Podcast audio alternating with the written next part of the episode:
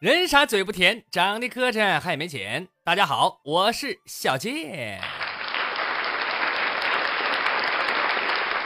前两期看历史的出轨专题啊，小健主要给大家讲了几段南北朝和盛唐时期各具特色的出轨故事。播出之后啊，吃瓜群众反响异常热烈，纷纷表示啊，古代就是好，绿帽满街跑。我要回古代，专门挖墙角。咱们这期呢，继续说出轨那点事儿啊。要说这书读多了，你就能发现，其实，在出轨这个问题上啊，我国古代没有哪个朝代是干净的啊。除了南北朝和唐朝，其他时期也没好到哪儿去。那真叫绿豆蝇找屎壳郎嘎亲家，臭味相投啊。那么今天咱们讲俩故事，首先说一个史上最扑朔迷离的出轨。主人公呢是秦始皇嬴政他妈赵姬。要说这事儿，咱们必须话说从头。要讲秦始皇他妈，就得先讲秦始皇的爹啊。他爹谁呢？秦庄襄王嬴子楚，本名嬴异人。哎，这名好记啊！赢一人就赢一个人，倒倒数第二这是啊。说赢一人呢，本是秦国的王子，秦孝文王的儿子。但是孝文王呢，也实在太能生，拢吧拢吧，光儿子就生了二十多个啊！江湖人送这大秦种猪，兄弟多还不错啊。这个赢一人呢，还不是老大，然后他妈呢，也就是。秦始皇的奶奶当时还不得宠，所以嬴异人呢从小就跟着倒霉，生下来也没享着什么福不说，还被当做政治筹码，直接让秦国给送到赵国当人质去了啊！您算吧，那日子还有好吗？啊，比臭狗屎还臭呢！可就在这个时候，嬴异人遇到了人生中的贵人，也就是后来执掌秦国相印的。吕不韦，但这会儿呢，呃，吕不韦还只是个商人，赶巧来赵国做买卖，碰上了赢异人。但是，一见一人，吕不韦立即感叹啊，说此奇货可居，就是说这货呀有投资潜力，以后肯定值钱。吕不韦为什么这么说呢？因为他看上了赢异人的王室血统和发展潜力。所以此后不惜拿出重金帮他疏通关系、包装炒作，使其摇身成为大秦网红，并排除万难成为秦国太子，最终登上王位，成为了秦庄襄王，并生下了历史上大名鼎鼎的秦始皇。小健啰里吧嗦呀讲了这么一大套，就是为了帮助大家了解故事背景。下面。该咱们的主角出场了，也就是秦始皇他妈赵姬。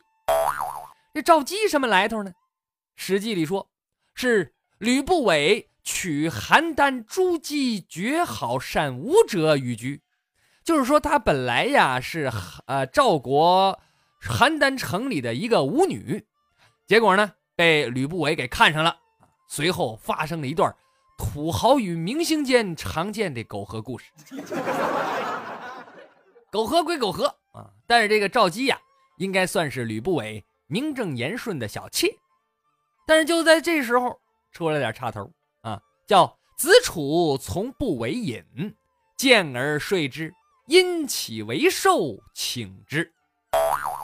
说赢异人有一天找吕不韦喝酒，结果呢，突然就看见赵姬了，妥啊，这单身多年全靠双手的大龄屌丝。突然看见活的苍井空老师了啊！那，哎呀，赢一人激动啊，激动的这三条腿立马软了两条。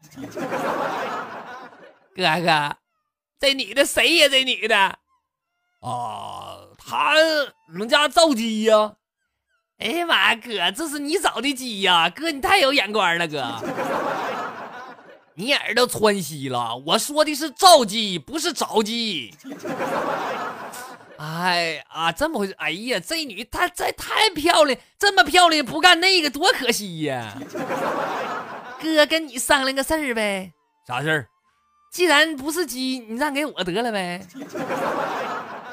吕不韦当时就怒了啊！这心合计，小兔崽子，我刚给你解决温饱问题，你可倒好，不知道感恩，蹬鼻子上脸，惦记上我媳妇儿了啊！你这是保暖思淫欲。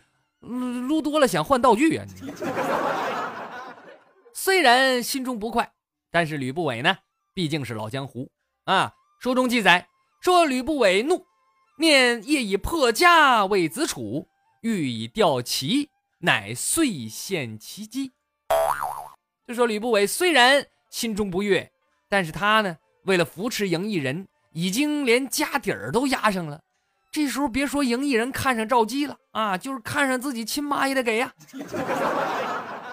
所以吕不韦强忍悲痛，把赵姬送给了赢异人，上演了一出亲自送自己小妾出轨的传奇大戏。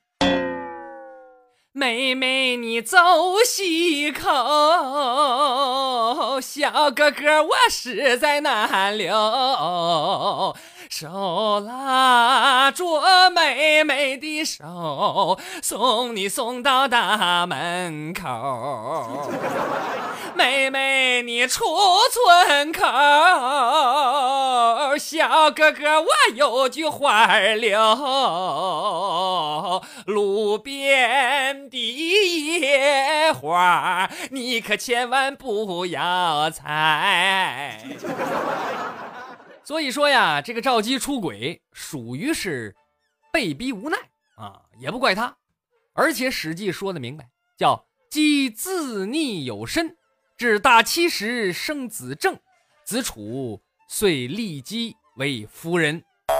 就说这时候赵姬已经怀孕了啊，是吕不韦的儿子，生下来呢就是大名鼎鼎的嬴政秦始皇。但是异人不知道啊，还挺高兴，哈，以为是自己儿子呢。这属于，呃，买一送一，直接喜当爹了。故事讲到这儿啊，咱必须解释一下啊，这个上边关于秦始皇他爹与赵姬的这段历史呢，呃，全都是出自司马迁的《史记》。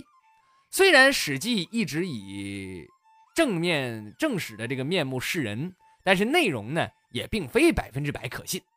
比如对赵姬和吕不韦的这段记载呀，前后就有很多矛盾之处，所以这段出轨历史呢，也就成为了战国历史上一段扑朔迷离的故事。那俗话说得好，历史是胜利者书写的啊。据小健分析，这司马迁毕竟是汉朝人，这段历史啊，他很可能是为了抹黑秦朝故意为之啊。你秦始皇不牛吗？我就偏给你写成舞女出轨生下的野种，所以说手淫强身，意淫强国。司马迁老师虽然被阉，手淫是不行了，但是意淫的本领看看起来还是十分高强。那么如果说吕不韦与赵姬这段出轨是扑朔迷离、充满了悬疑色彩的出轨，那么接下来这段出轨呢？那就是一次目的性和计划性都十分明确的出轨，而且他跟前面这段啊还有异曲同工之妙，就是出轨的行为呀都是获得授权的啊，有自己家老爷们儿鼎力支持的，啊，有绿帽子要上，没有绿帽子，创造绿帽子也要上。那是谁家老爷们儿这么胸怀坦荡啊？就是五代时期后晋的开国皇帝石敬瑭。石敬瑭学过历史的朋友应该有点印象啊，就是那个那个是那个谁呀？就是为了当皇帝向契丹割让了幽云十六州，并且甘做儿皇帝的那个不要脸的那个啊。所以要说这哥们能干出来主动戴绿帽的举动，也不奇怪。话说这个石敬瑭啊，在成为皇帝之前呢。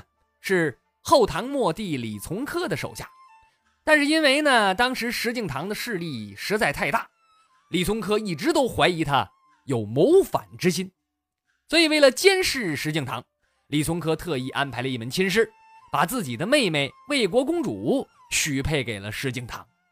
这么搞，很明显是李从珂要在石敬瑭身边安插一个眼线。石敬瑭也不傻啊，每天有个女的这玩意儿黑天白夜的监视自己，能不知道吗？于是他就一直琢磨，怎么能把妻子拉拢过来为己所用呢？正巧有一天，这石敬瑭一个朋友的儿子上门拜访，这小伙叫林浩清。颜值高，大长腿，人见人爱，花见花开。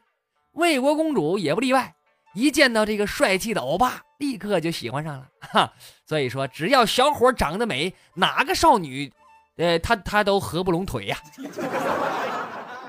那么要说这个石敬瑭，确实是个能成大事的人啊，他一眼就从魏国公主的眼神里看到了火辣辣的欲望。不过呢，他。不但没有浇灭俩人欲望的小火苗，反而啊，反手给了俩人一煤气罐。那说怎么的，还抡起煤气罐削他们一顿呢？五代十国哪有煤气罐啊？别捣乱。小健就是打个比方啊，就是石敬瑭看着小火苗了啊，不但没有设法去灭火，反而加了一把煤气，加柴火都不行了，就加煤气了啊。那火烧的得老旺了吧？你就想啊，那是那说怎么加的呢？说这个石敬瑭啊，专门设了一个家宴，宴请林浩清。在桌上呢，这石敬瑭不干别的啊，也不吃菜，就是一个劲儿的猛灌林浩清。不都说社会四大惹不起吗？喝酒不吃菜，光膀扎领带，乳房露在外，二八大踹骑出八十迈。这石敬瑭就是其中之一啊，惹不起，不吃不吃菜就灌酒啊，等等等，一会儿功夫就给林浩清给喝蒙圈了。书中暗表，这就叫酒无好酒，宴无好宴。石敬瑭表面上豪爽侠义，实际上他背地里给这林浩清和魏国公主这酒里呀，都下了药了。那位说什么药啊？春药。啊，酒到位了，药劲儿也上来了。这时候，林浩清和魏国公主都喝的小脸红扑扑的啊，心里砰砰直跳，那就跟有一头老母猪在乱撞似的。那说不都是小兔子吗？小兔子那形容不了那个程度了，那撞的不够狠，必须是老母猪，是吧？石敬瑭一看，哦，差不多了，于是啊，起身装醉告辞。哎呀，不行了啊！这这两天身体不太好，不胜酒力。媳妇，你替我继续好好陪着林老弟！酒是粮食精，越喝越年轻。酒是精品粮，滋阴又壮阳，必须喝好陪好，听着没？你说那边本来干柴烈火，这边石敬瑭还给加了桶油啊！这魏国公主和林浩卿是吧？那能浪费吗？他一走，这可得意了。接下来的故事啊，大家都不难想象了，那真叫个酒力渐浓春思荡，鸳鸯绣被翻红浪啊！床上的画面那叫一个美啊！说的是细条出微句，柔情已暗通，低环缠影动，回步欲沉蒙，转面流花雪，登床抱衣从，鸳鸯交颈舞。翡翠合欢龙，眉黛羞偏聚，朱唇暖更容。气清兰蕊馥，肤润玉肌风。无力拥一万，多娇爱敛宫。汗光珠点点，发乱绿葱葱。所以呀，同志们多读书吧，啊，只有读书才能把上床说的这么有文化啊。这一段如果用现代汉语来讲，那这期节目就得禁播呀。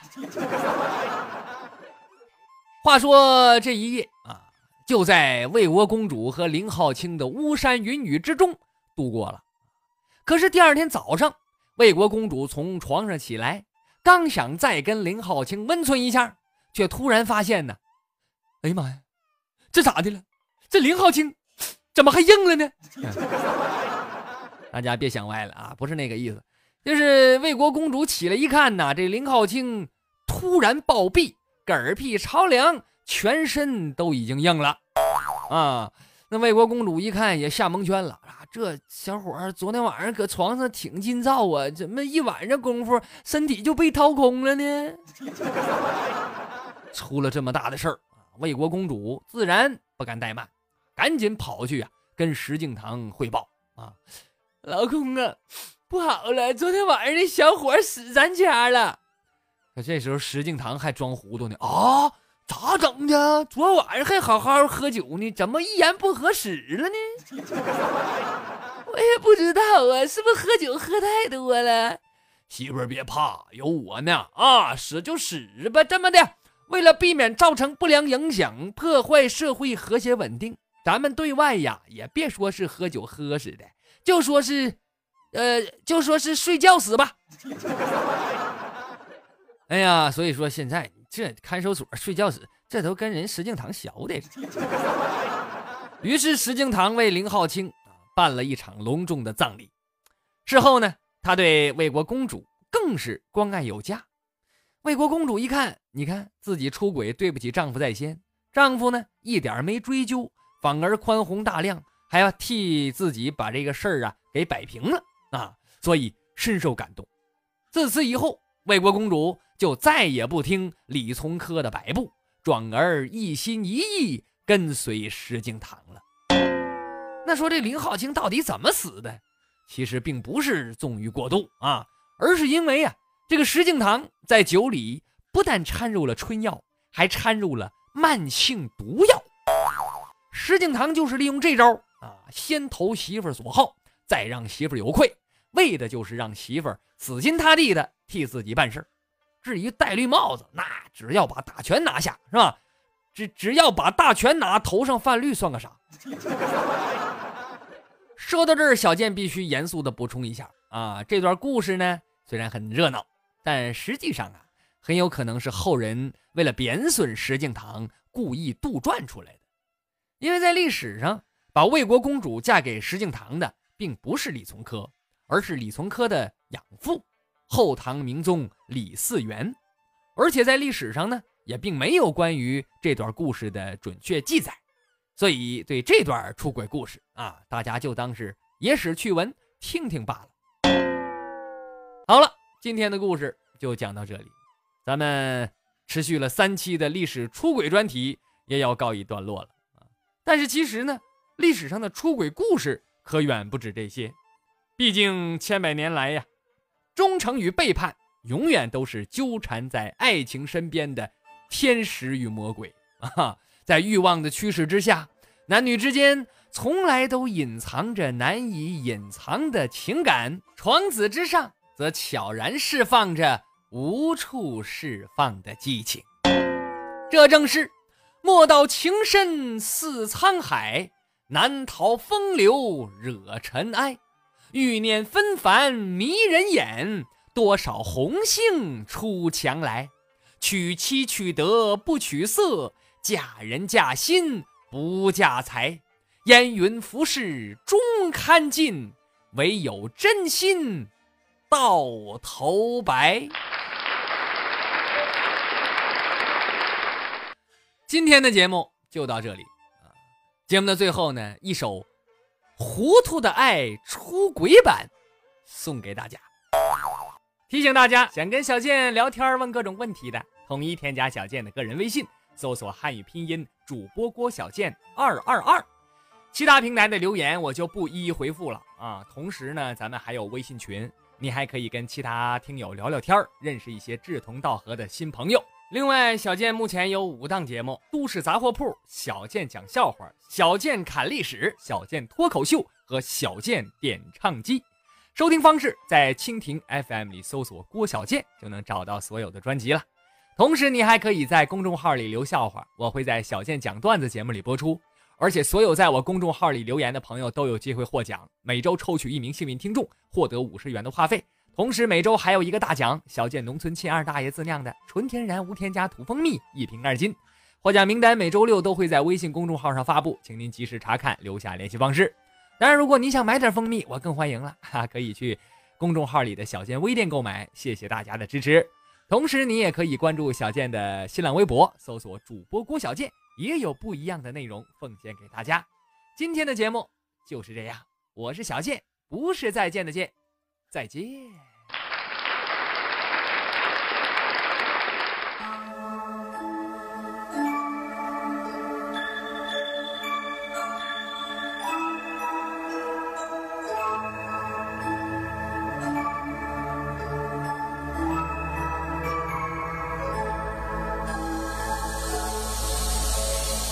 还有几人能说清楚？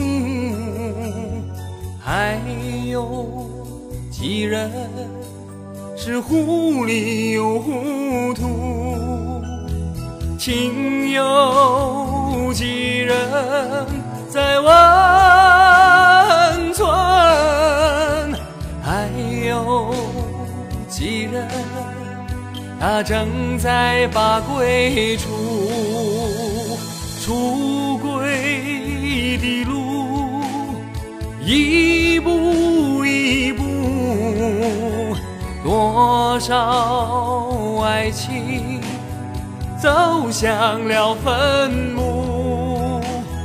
你说为爱是难还苦？每一句承诺都是藏好的毒，这就是爱，说也说不清楚。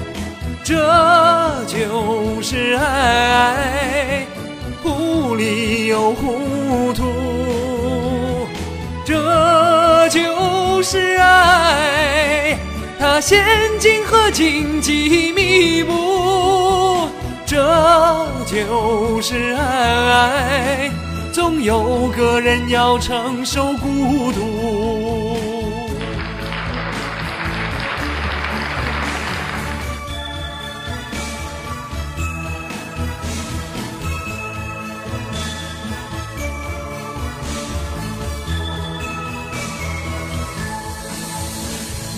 出轨的路，一步一步，多少爱情走向了坟墓。你说为爱是蓝海苦，没人懂得。你心的痛苦，这就是爱，说也说不清楚。这就是爱，人心里糊里又糊涂。这就是爱，它陷阱和荆棘密布。这就是爱，总有个人要承受孤独。这就是爱，说也说不清楚。这就是爱，心里糊里糊涂。这就是爱。它是人生难逃的旅途，这就是爱。它再累，你也要挺住。